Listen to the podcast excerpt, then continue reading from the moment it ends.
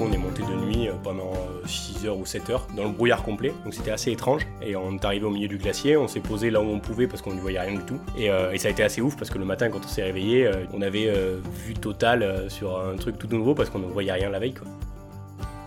Bienvenue sur l'aventure, c'est l'aventure, le podcast qui vous fait découvrir chaque semaine durant 20 minutes un récit hors du commun par des aventuriers comme vous et moi. Si vous souhaitez nous soutenir, pensez à vous abonner à l'aventure, c'est l'aventure sur votre application préférée et à nous laisser 5 étoiles en avis sur Apple Podcast. Bonne écoute L'aventure C'est l'aventure. L'aventure C'est l'aventure. L'aventure Es l'aventura. Bonjour à tous, bienvenue sur l'aventure, c'est l'aventure. Je suis aujourd'hui en présence de Loïc, qui est parti en expédition avec son ami Thibaut en catamaran le long des côtes norvégiennes, puis en alpinisme à l'assaut des sommets norvégiens. Bonjour Loïc, tu es prêt à nous embarquer avec toi dans cette expédition nordique? Euh, Bonjour Benoît, merci pour l'invitation, et oui, c'est parti. Alors Loïc, vous avez appelé votre expédition Noirek, Qu'est-ce que ça signifie? En fait, euh, ça veut dire euh, le long des côtes en sami contemporain, et c'est le langage des personnes qui vivent dans le nord euh, de l'Europe et qui sont encore des euh, nomades. D'accord. En quoi consistait votre itinéraire? L'itinéraire, en fait, c'était de partir au niveau de Torhop, qui est tout en haut du nord de la Norvège, et de faire environ 600 km en catamaran pour rejoindre les Alpes et après monter un sommet qui s'appelle le Storlenangstin. D'accord. Vous, êtes, vous étiez donc au-delà du cercle arctique? C'est ça, en fait, on était 400 km au-delà du cercle arctique, parce que bah, le haut de la Norvège, c'est quand même sacrément loin. Vous aviez fait un repérage pour votre itinéraire? C'est ça, en fait, pour euh, toutes les expéditions qu'on fait, et du coup en particulier pour celle-là, le premier truc qu'on fait, c'est qu'on va sur euh, Google Maps et on regarde euh, les endroits qui ont l'air cool, et on essaie de trouver bah, du coup le petit port de Torop qui avait l'air sympa pour débarquer le bateau, et ensuite faire tout notre truc en repérant les différents bivouacs où on pouvait aller, les endroits assez jolis, et après la montagne. Tout ça simplement sur Google Maps sans aller sur place? Est-ce qu'on s'expose pas à un danger euh, en effectuant tout ça depuis son chez-soi, euh, sa petite chambre? Bah, Alors voilà, c'est la première étape, c'est très théorique et il faut partir du principe que c'est une bonne aide, mais que généralement ça marche jamais à 100% et il y a toujours des petites imprévus ou des trucs qu'on n'a pas bien vus ou des trucs qui n'ont pas été mis à jour. Donc du coup, euh, c'est bien d'aller aussi regarder sur internet, de voir s'il y a des photos qui sont disponibles, d'aller voir s'il y a des mecs qui ont déjà fait des choses sur place, par exemple pour la montagne, des choses comme ça, et récupérer des topos ou des choses dans le genre mais on ne peut pas aller sur place là pour le coup.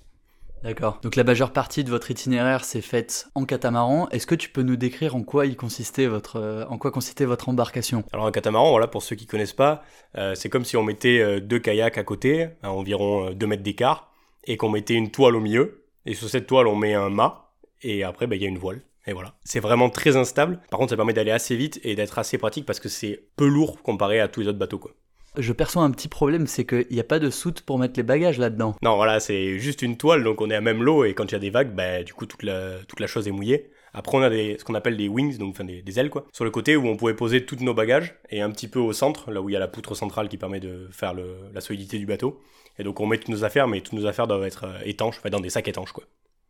D'accord. Et vous les attachiez euh, à chaque poutre?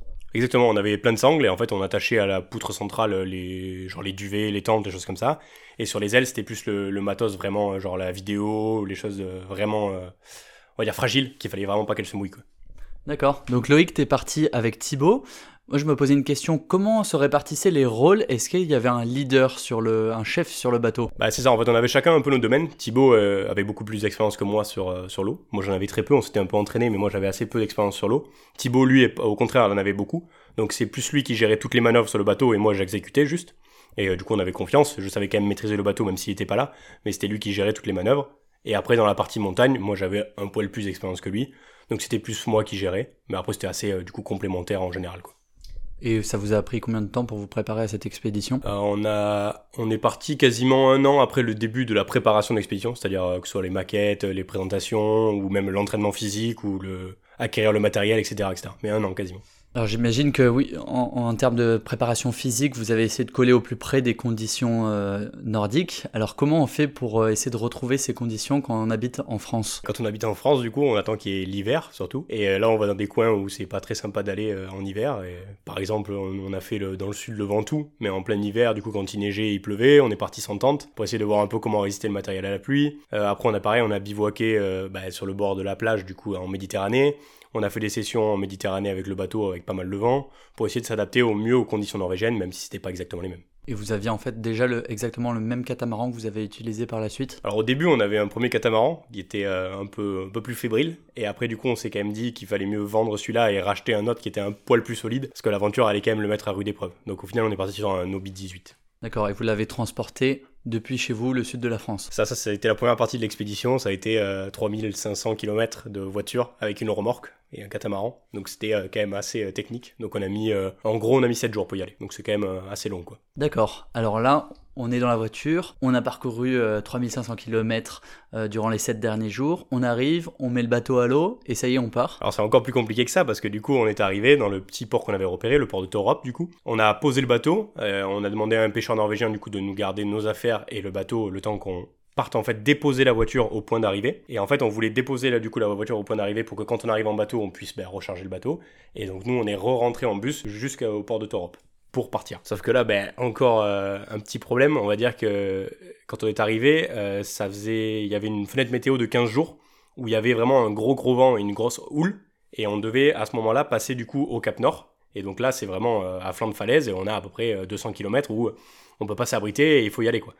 Donc là, avec le vent qu'il y avait et avec les discussions avec les pêcheurs, on a vu que c'était impossible et que du coup, on devait pas partir et on devait changer notre point de départ si on voulait pas perdre trop de temps. Du coup, on a perdu euh, quasiment un mois, donc on est allé rechercher la voiture. On est revenu jusqu'au bateau, on a redéplacé le bateau et en fait, on a profité du coup de, on va dire entre le début vraiment où on est parti du sud et le moment où on est vraiment parti, on a eu un mois et on a profité de tout ce temps pour du coup euh, aller faire des interviews avec des, des locaux euh, norvégiens et aller à la rencontre d'eux et d'apprendre, avoir quelques conseils, avoir quelques petits tips pour, euh, pour l'aventure après sur place. Et le moment où enfin vous partez, vous mettez les voiles, qu'est-ce que vous pensez Qu'est-ce que vous vous dites surtout? Bah, En fait, on est vraiment heureux de partir déjà parce qu'on va enfin arrêter de dormir dans la voiture parce que c'est pas très agréable de dormir dans une voiture déjà de une. Et après de deux, c'était un paysage magnifique. On a on part en plus, il est quasiment 23 h donc on a un soleil qui est en train de se coucher. On, on allait avoir le soleil de minuit parce qu'il faut savoir que du coup on était en été, donc on n'avait pas de nuit. Et euh, en fait le soleil descend et ça fait une espèce de rebond et on a le soleil de minuit.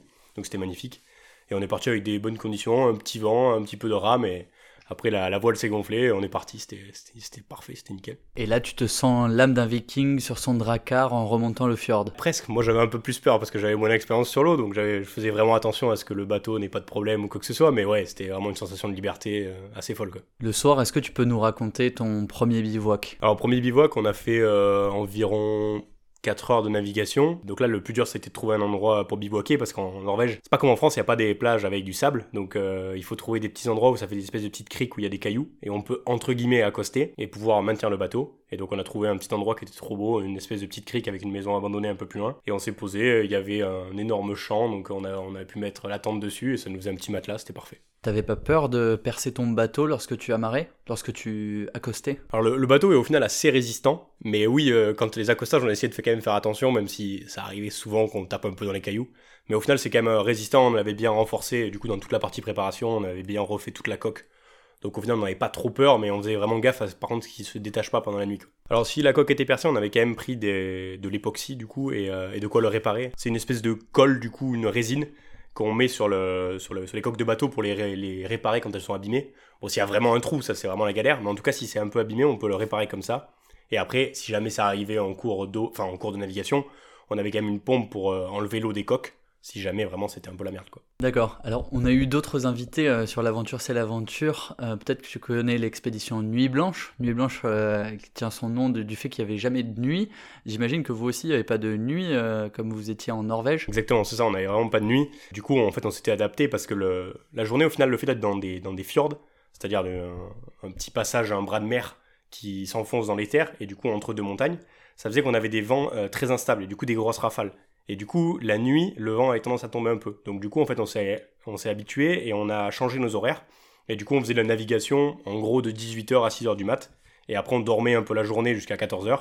Et après, on repartait. En voyant votre film Noireg, j'ai eu l'impression que l'autre contrainte naturelle très importante qui, qui a pesé sur vous, c'était l'humidité permanente. Euh, oui, en effet, euh, du coup, l'humidité, ça, a été un, ça a été un problème. En fait, on avait très souvent euh, de la pluie. Donc euh, du coup on était quasiment tout le temps mouillé, on avait les affaires qui étaient quasiment tout le, tout le temps mouillées. Même la tente par exemple quand on l'a pliée, à chaque fois qu'on l'a redépliée c'était mouillé. Donc c'était assez compliqué de rester au sec. Et euh, le seule manière d'être vraiment au sec c'était quand on était dans nos combinaisons sèches qu'on avait sur le bateau. Donc en fait le, principe du combinaison sèche c'est qu'on peut aller dans l'eau en ayant des habits dessous et on est totalement sec du coup à l'intérieur. Et c'est assez fou parce que l'eau est à 5 degrés là-bas, donc du coup si on tombe dans l'eau, il faut quand même qu'on puisse survivre pendant un petit moment quoi, parce que sinon c'est compliqué. Plus le fait d'être euh, au bord euh, bah, souvent des fjords ou des choses comme ça, on avait quand même beaucoup de moustiques, mais bon.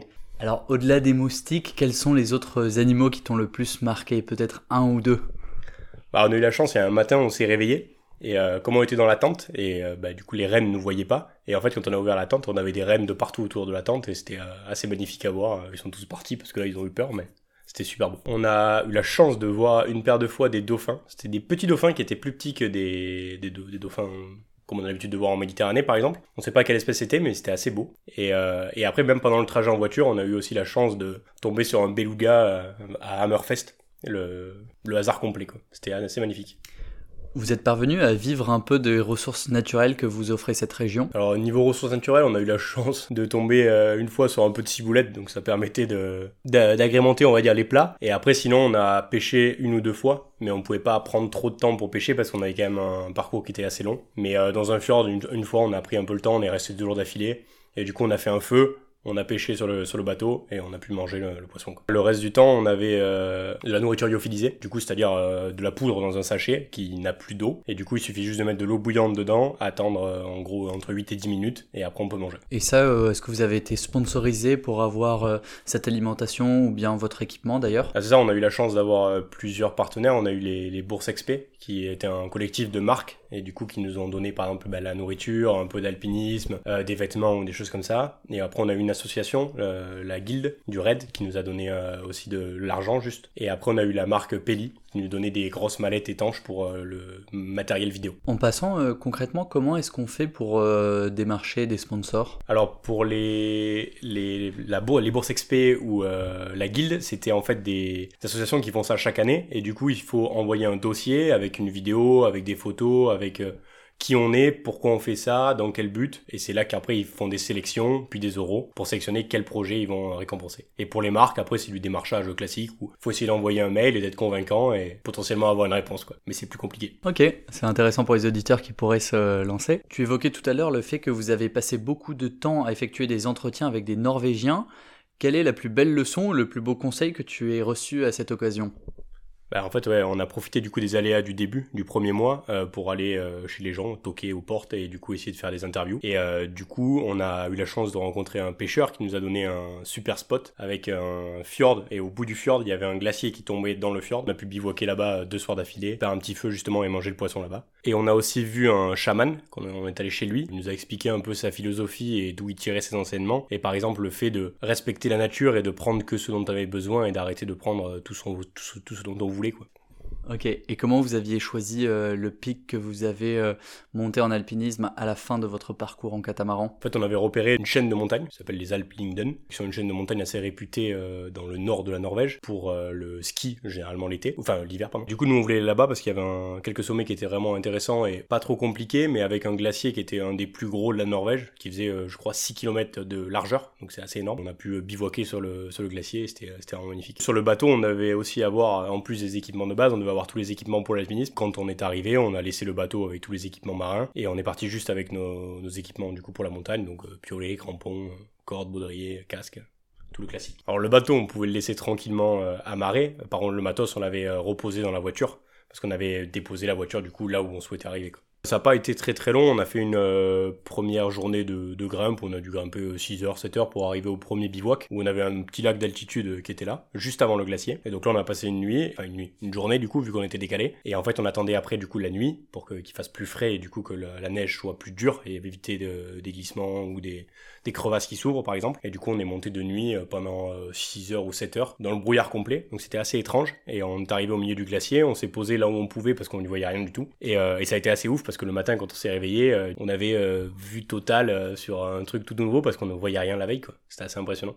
Et, et pour l'anecdote assez rigolote, on avait du coup pour notre sécurité, on avait un téléphone satellite et, et, généralement on tenait au courant nos proches du coup de ce qu'on faisait pour surtout la partie montagne qui pourrait être un peu plus dangereuse. Et du coup, il y avait la copine de Thibaut qui elle gérait du coup quand on lui envoyait les messages. Et là, on lui avait dit, bah, si tu n'as pas de si tu n'as pas de, reçois pas de message de nous avant midi, euh, prévient les secours, c'est parce qu'il nous est arrivé un problème. Quand on est arrivé, on s'est posé à 6 heures du matin sur le glacier, et du coup, on lui a envoyé un message en lui disant, bah écoute, on est bien arrivé, on va dormir. Et elle, elle a pas compris ce message-là. Pendant qu'on dormait, elle a commencé à prévenir les secours parce que on lui répondait pas à son au téléphone. Et du coup, il a failli avoir un hélicoptère qui vient de nous réveiller. Mais heureusement, on s'est réveillé juste avant pour lui, lui dire d'arrêter d'appeler les secours et qu'on était bien en vie. Quoi. Ouf, vous avez pu faire l'ascension finale alors? C'est ça, après du coup, il nous restait juste l'ascension finale. En gros, on a eu un créneau météo de 4 heures où le, nuage se dégageait. Donc on a monté euh, la dernière pente finale en, avant, avant l'arrêt euh, sommitale. Du coup, une sacrée pente, on avait une, énorme crevasse au milieu qui barrait pas mal la route, qui était assez compliqué à passer. Donc ça nous a fait perdre pas mal de temps. Mais euh, on a réussi à grimper. Mais par contre, quand on est arrivé en haut, on a vu que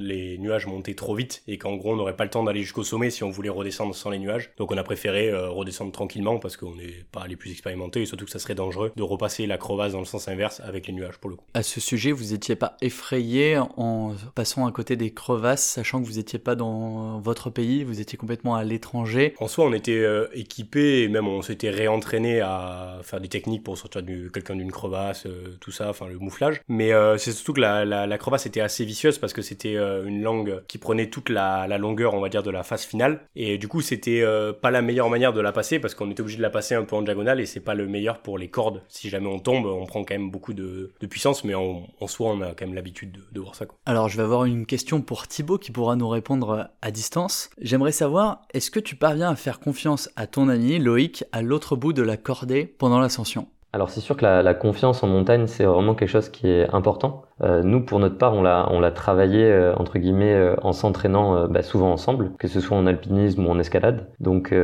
ça, ça a vraiment participé à cette confiance. Et pour la petite anecdote, c'est vrai que quand on a fait notre première course d'alpinisme, on a eu notre guide qui est tombé dans une crevasse de 8 mètres. Donc forcément, ce genre d'expérience, ça peut que renforcer la confiance, puisque on, on, on vit entre guillemets à deux une expérience qui est quand même assez assez intense. Et Thibaut, n'est-ce pas mettre en danger ton amitié que de se lancer dans une telle aventure avec Loïc? Est-ce qu'on met pas en danger son amitié dans, en partant dans une telle expédition? Forcément, on, on, va mettre à rude épreuve son amitié, mais je trouve que c'est vraiment euh, ce genre euh, d'aventure et d'épreuve euh, qui forge des amitiés euh, fortes, qui resteront gravées tout au long de, de la vie. Donc, je trouve que c'est vraiment des risques qui valent valent vraiment la peine. Et euh, de manière générale, j'encourage vraiment les, les, gens à prendre ce genre de risques avec leurs amis et, et monter des projets comme ça, puisque c'est pour moi dans tous les cas, ce sera bénéfique. Évidemment, après il faut il faut se connaître, il faut apprendre à se connaître et, et on va dire s'entraîner ensemble. Et les aventures qu'on avait fait avant, ça, ça participait à ça. Mais euh, mais globalement, oui, je, je pense qu'il faut il faut prendre ce, ce genre de risque avec ses amis. Loïc, pour terminer cet entretien sur une note personnelle, est-ce que tu pourrais nous indiquer votre devise à Thibaut et toi? On va dire que le, maître mot de l'aventure, ça a été euh, une aventure humaine parce que du coup on a eu la chance de rencontrer beaucoup de monde et, euh, et on a vraiment aimé ce côté-là qu'on connaissait pas du tout. Et du coup je pense que dans les aventures futures qu'on va faire euh, on va vraiment s'orienter sur un, essayer de mettre plus en avant le côté humain et en même temps garder ce côté aventure mais vraiment essayer de mettre en avant le côté humain. Est-ce que tu peux nous dire où est-ce qu'on peut retrouver davantage de détails sur Nuorek, votre périple? Alors bah, vous pouvez nous retrouver du coup sur notre chaîne YouTube donc Nuorek N U O R 2 R E K et euh, après sur Instagram, euh, Twitter ou Facebook. Ouais, et je tiens à préciser en passant que sur votre chaîne YouTube, il y a des tas de vidéos, une rencontre avec un beluga de l'armée russe, euh, des petits tutos sur comment fabriquer un igloo aussi. Donc voilà, pour les auditeurs, n'hésitez pas à aller visiter cette chaîne YouTube qui est assez passionnante. Merci Loïc et à bientôt tout le monde pour de nouvelles aventures. Bah, merci pour l'invitation et à bientôt. Merci à tous pour votre écoute. Si vous souhaitez nous encourager et faire découvrir le podcast à d'autres auditeurs, sachez que notre meilleure communication repose sur vous. Pensez s'il vous plaît à vous abonner à l'aventure C'est l'aventure sur votre application préférée et à nous laisser un avis 5 étoiles sur Apple Podcast avec un commentaire. Vos encouragements et conseils, aussi bien que vos critiques, sont les bienvenus. A très vite pour une nouvelle aventure.